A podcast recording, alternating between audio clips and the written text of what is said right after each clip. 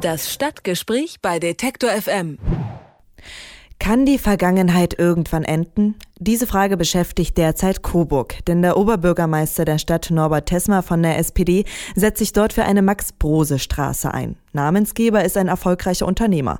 Auch heute noch arbeiten in dem Familienbetrieb Brose über 20.000 Menschen, geführt vom Enkel des Gründers Michael Stoschek, der schon 2004 einen Vorstoß zur Straßenumbenennung zu Ehren seines Großvaters gewagt hat, dessen Vorschlag aber vom Stadtrat abgelehnt worden ist. Denn der Unternehmensgründer Max Brose hat eine unrühmliche Rolle im Nationalsozialismus gespielt. In seinem Rüstungsbetrieb hat das NSDAP-Mitglied Kriegsgefangene beschäftigt. Außerdem ist Brose Wehrwirtschaftsführer gewesen.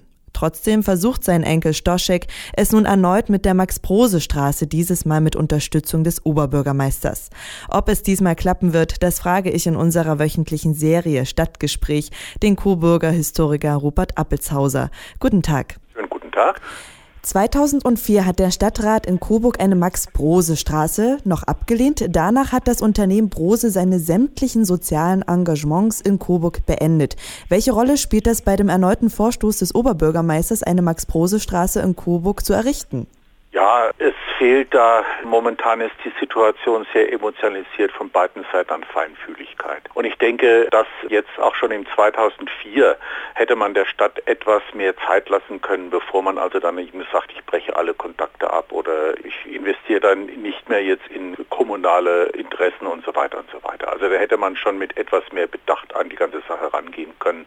Wie gesagt, es ist sehr emotional aufgeladen. Dann frage ich mal so, welche Vorteile hätte denn eine Max-Brose-Straße für die Stadt Coburg? Ja, also wenn man das jetzt so sieht, das ist ja wieder die Argumentation eben jetzt des Firmeninhabers. Ich denke, das muss man jetzt von diesen materiellen Dingen äh, trennen, sondern wirklich mal aufs Inhaltliche hinausgehen. Das ist ganz wichtig und ruhig, sachlich und überlegt eben sich mit den inhaltlichen Dingen beschäftigen und das hat zu tun mit der Nichtaufarbeitung der Geschichte in Coburg. Ne? Sie sagen gerade, die Fronten, die sind ganz schön verhärtet. Auch mehrere Mitglieder der SPD-Stadtsfraktion, die wollen keine Max-Prose-Straße. Wie denken Sie, könnte denn vielleicht ein Dialog entstehen oder wie könnte man an diesem Punkt weiterkommen? Dass man zunächst mal daran geht und sagt, ja, Max Brose war in dem System verwickelt. Natürlich gemessen, wenn man äh, Coburg betrachtet, die Szene Nationalsozialismus, es war eine Hochburg, gemessen an anderen ist er ein relativ kleiner Fisch. Er war ein Mitläufer. Er hat versucht, seinen Betrieb äh, durch diese Zeit durch zu bringen, natürlich auch mit Rüstungsaufträgen. Da kann man immer noch sagen, das war jetzt durch die Zeit eben nun bedingt und er kam da nicht raus, aber gerade durch diese Verstrickung ist es eben nach meiner Meinung nicht möglich, ihn als Vorbild in unserer heutigen Zeit, im demokratischen Verständnis eben zu betrachten. Und es schließt sich damit auch die Max-Brose-Straße aus. Was nicht heißt, dass man als Brose-Straße durch indirekt auch sein Verdienst als Unternehmer damit würdigen kann. Was sagen denn die Bürger der Stadt Coburg dazu, zu einer Max-Brose-Straße? Ach, es gibt ein breites Spektrum von auf der einen Seite Zustimmung, auf der anderen Seite so einen gewissen Überdruss, ach lass doch endlich mal die Sache sein und aus und da wird irgendwas mit Übermoralismus irgendwo hochgekocht und so weiter. Also da gibt es kein einheitliches Bild. Es ist eben eine ziemlich ja, heftige und auch noch teilweise sehr kontrovers geführte. Sie selbst kommen damit ja auch immer wieder mal so in Berührung, denn Sie setzen sich für ein Stadtmuseum im Coburg ein, müssen aber immer wieder mit Widerstand kämpfen. Vermeiden vielleicht die Coburger eine Vergangenheitsbewältigung? Also das ist das zentrale Problem, denke ich. Also was hier jetzt in dieser Sache Max Brose hochkocht, das ist etwas, was schon lange, wie eben schon gesagt, auf sachliche, vernünftige Art hätte geklärt werden können. Es ist ein Mangel in Coburg, sich mit der Vergangenheit auseinanderzusetzen. Es war immer das Gefühl, es war in einer Hochburg, wir haben diese Last hier in dieser Stadt, aber ja, vergessen wir es. Man kann ja auch offensiv an die ganze Sache herangehen. Kann sagen, schön, wir hatten es jetzt vor der Haustür, setzen uns damit auseinander. Es ist ja auch so etwas wie die Lehre für die Zukunft. Und diese Auseinandersetzung, diese offene Auseinandersetzung fehlt. Ja, Sie haben ja auch unsere Funktion hier als Initiative Stadtmuseum hier schon angesprochen. Wir haben genau zum gleichen Zeitpunkt, 2004, eine sehr sachliche Ausstellung zum Thema Nationalsozialismus, auch die Anfänge des Nationalsozialismus in Coburg eben hier veranstaltet. Sie glauben nicht, was das teilweise für ja, Reaktionen ausgelöst hat.